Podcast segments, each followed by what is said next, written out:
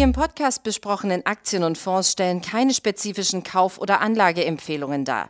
Die Moderatoren oder der Verlag haften nicht für etwaige Verluste, die aufgrund der Umsetzung der Gedanken oder Ideen entstehen. Hallo und herzlich willkommen zu Money Train, dem Börsenpodcast von Der Aktionär. Ich habe einen speziellen Gast heute eingeladen, nämlich Michael Döpke. Können eigentlich über viele verschiedene Themen plaudern, ob jetzt Pharma, Biotech und so weiter. Wir haben uns aber heute für Biogas entschieden. Ich glaube, das ist ein Thema, das die Leute momentan wirklich interessiert. Wir befinden uns ja in einer Energiekrise. Der Ukraine-Krieg äh, zeigt seine Folgen. Wir wollen uns mal ein bisschen über das Thema unterhalten. Wie siehst du äh, Biogas momentan? Welche Rolle spielt Biogas für unsere Energie? Also Biogas hat schon in den vergangenen Jahren immer eine, eine wichtige Rolle mhm. auch in Deutschland eingenommen und es gibt ja auch viele Biogasanlagen, die auch schon dafür sorgen, dass Biogas produziert wird und dann eben auch entsprechend äh, verstromt werden kann.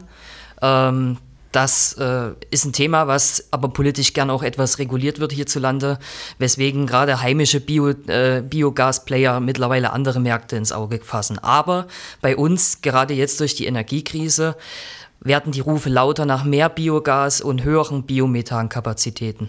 Es gibt eine Studie ähm, vom Bundesverband der Energie- und Wasserwirtschaft, äh, die haben skizziert, dass man bis 2030 etwa 100 Terawattstunden Biomethanvolumen haben könnte. Mhm. Das ist etwa das Zehnfache von dem, was wir jetzt haben. Also da besteht schon noch erhebliches Potenzial, wenngleich natürlich Biogas nicht komplett die, unsere äh, russischen Energieimporte komplett decken kann. Du hast mit Politik schon ein gutes Stichwort gebracht. Da gab es in den vergangenen Monaten unterschiedliche Aussagen. Momentan scheint sich da ein bisschen der Wind zu drehen. Vor ein paar Monaten gab es viel Kritik von verschiedenen Politikern. Das haben wir auch in den Aktienkursen dann gesehen, äh, dass Verbio äh, äh, abgestraft wurde oder Envitec. Haben alle Probleme bekommen durch die Aussagen von Politikern. Jetzt äh, dreht sich der Wind ein bisschen. Robert Habeck hat auch einen Vorstoß gemacht, will die Maximalbegrenzung äh, von Biogasanlagen aufheben. Hat die Politik jetzt gelernt? Gut, am, im Frühjahr, wo diese Diskussion aufgekommen mhm. ist, wo die Verbio-Aktie teilweise über 50 Prozent verloren hat innerhalb kurzer Zeit, ähm, das waren Debatten, dass eben für die Biokraftstoffproduktion auch Lebensmittel verwendet werden. Mhm. Es ist aber so, dass es auch prozentual gedeckelt ist in Deutschland und sogar noch strenger gedeckelt ist und reguliert als in anderen Ländern. Ähm, natürlich hat jetzt die, die Bundesregierung auch etwas ja, ähm, drüber nachgedacht, ob wir nicht vielleicht heimische Ressourcen haben oder uns, also unsere Energie, die wir oder die Möglichkeiten, die wir hier in Deutschland besitzen, dass wir nicht einfach mehr Energie selber vor Ort produzieren, weil ich glaube jetzt auch nicht, dass äh, Katar langfristig eine Dauerlösung ist, um dort das LNG mhm. zu beziehen, was ja auch wieder mit Schiffen transportiert werden muss.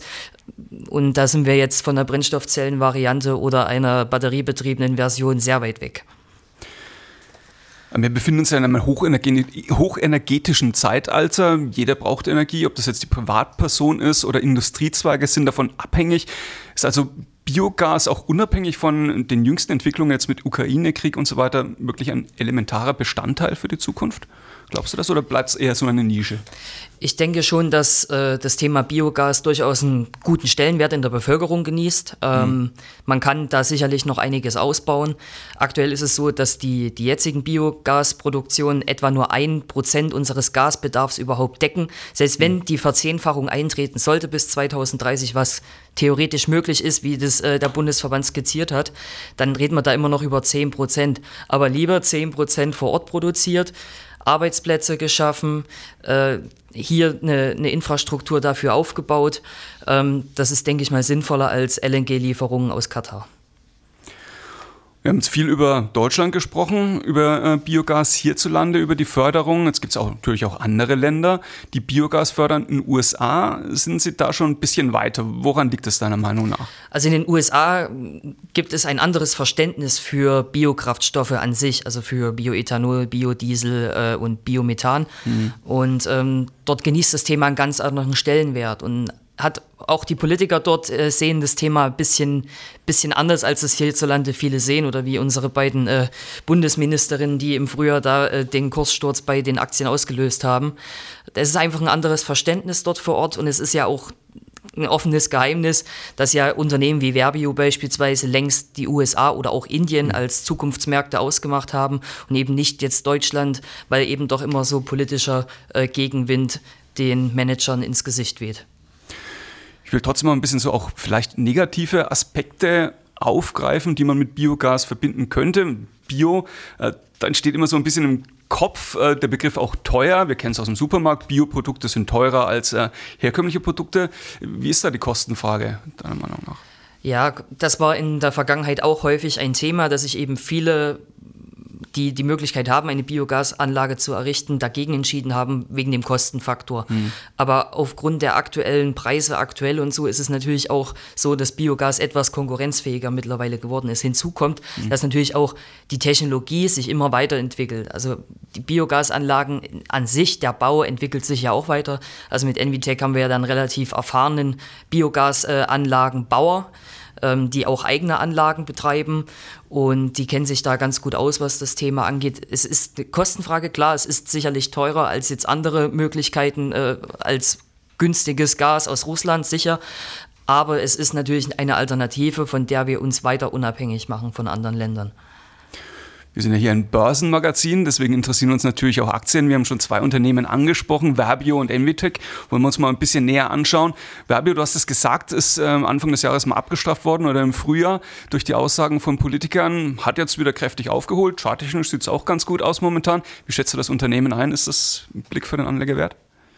Definitiv. Also wer investiert ist, sollte jetzt definitiv dabei bleiben. Ähm, wir haben auch nach dem Kurssturz äh, Kontakt aufgenommen gehabt zum Management. Ich habe mit den Klaus Sauter gesprochen gehabt und hat dann die Dinge nochmal richtig eingeordnet und dann eben auch die, die Faktenlage mir nochmal gesagt. Deswegen waren wir dann recht optimistisch, auch wenn die Aktie zunächst sehr äh, charttechnisch angeschlagen aussah.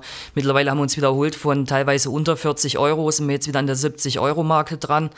Ähm, tolles Unternehmen, gerade langfristig sehe ich in Indien und, und, in Nordamerika extrem viel Potenzial. Vor allem in Indien, da nimmt das Thema so richtig nun Fahrt auf. Und ähm, aber da ist es eben so, dass die Mühlen doch etwas langsamer malen und deswegen natürlich auch entsprechende Genehmigungsprozesse bisschen länger dauern. Aber langfristig sicherlich eine sehr interessante Wachstumsstory, gerade außerhalb von Europa, dass eben da die anderen Märkte erschlossen werden. Also das Potenzial in Indien, USA größer als jetzt in Deutschland genau. beispielsweise. Genau. Dann schauen wir noch auf Envitec. Ähm, wie schätzt du hier die, die Lage ein? Ja, Envitec ist so ein Biogas-Allrounder, nennt sich das mhm. Unternehmen. Also decken wirklich die gesamte Wertschöpfungskette ab, von der Produktion an sich, also ein Eigenbetrieb der Anlagen, über den Anlagenbau, dann natürlich auch Labordienstleistungen und so weiter, weil natürlich auch immer die Proben und so weiter äh, gecheckt werden müssen. Und da deckt das Unternehmen wirklich die gesamte Palette ab. Ähm, natürlich jetzt auch beim Anlagenbau hier und da ein bisschen Probleme mit Lieferketten und so. Es betrifft jedes Unternehmen, das eine mehr, das andere weniger, aber generell auch breit aufgestellt. Aktie hat auch einen Satz nach oben gemacht, ähm, zweimal die Prognose angehoben vor wenigen Wochen. Und ähm, das Unternehmen profitiert halt jetzt von den hohen Strompreisen und so weiter, weil sie ja eben mit ihrem Eigenbetrieb auch wieder äh, Energie erzeugen. Gibt es sonst noch Alternativen, Anlagealternativen? Also in Deutschland gibt es noch äh, Crop Energies, das ist die Südzuckertochter, aber Crop Energies fokussiert sich wieder mehr auf Bioethanol mhm. und die Koppelprodukte, also E10 ist sicherlich jedem ein Begriff, da ist eben dann äh, ein Ethanolanteil dabei und alle dazugehörigen Koppelprodukte. Die, die dann bei der Produktion mit anfallen. Aber auch Crop Energies tut sich langsam ein bisschen breiter aufstellen, hat auch zwei Beteiligungen jetzt äh, gemeldet gehabt, äh, auch im Bereich Solar. Und ähm, das Unternehmen profitiert gerade aktuell auch von, von den guten Marktbedingungen und hat vor kurzem ebenfalls die Prognose angehoben. Charttechnisch auch aussichtsreich, ähm, noch moderat bewertet. KGV liegt mir im Bereich um die 12. Ähm, sicherlich auch ein Blick wert. Im Ausland gibt es da spannende Unternehmen?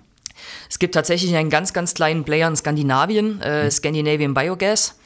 Ähm, die haben unter anderem eine Lieferung für Bio-LNG mit einem deutschen Kunden äh, unterzeichnet. Ähm, das Unternehmen ist aber wirklich nur für hoch äh, risikobewusste Anleger, weil es wirklich ein Small Cap ist. Aber das ist noch so ein Player, den wir hier auch haben in Europa. Auf alle Fälle, Biogas bleibt ein spannendes Thema. Das werden wir sicherlich in den nächsten Monaten und wahrscheinlich auch Jahren noch weiter beobachten. Ich danke dir für deine Einschätzung, Michael. Gern. Danke, dass du bei uns warst. Und ja, bei Ihnen, liebe Zuhörerinnen und Zuhörer, bedanke ich mich auch für die Aufmerksamkeit, fürs Interesse und verabschiede mich bis zum nächsten Mal.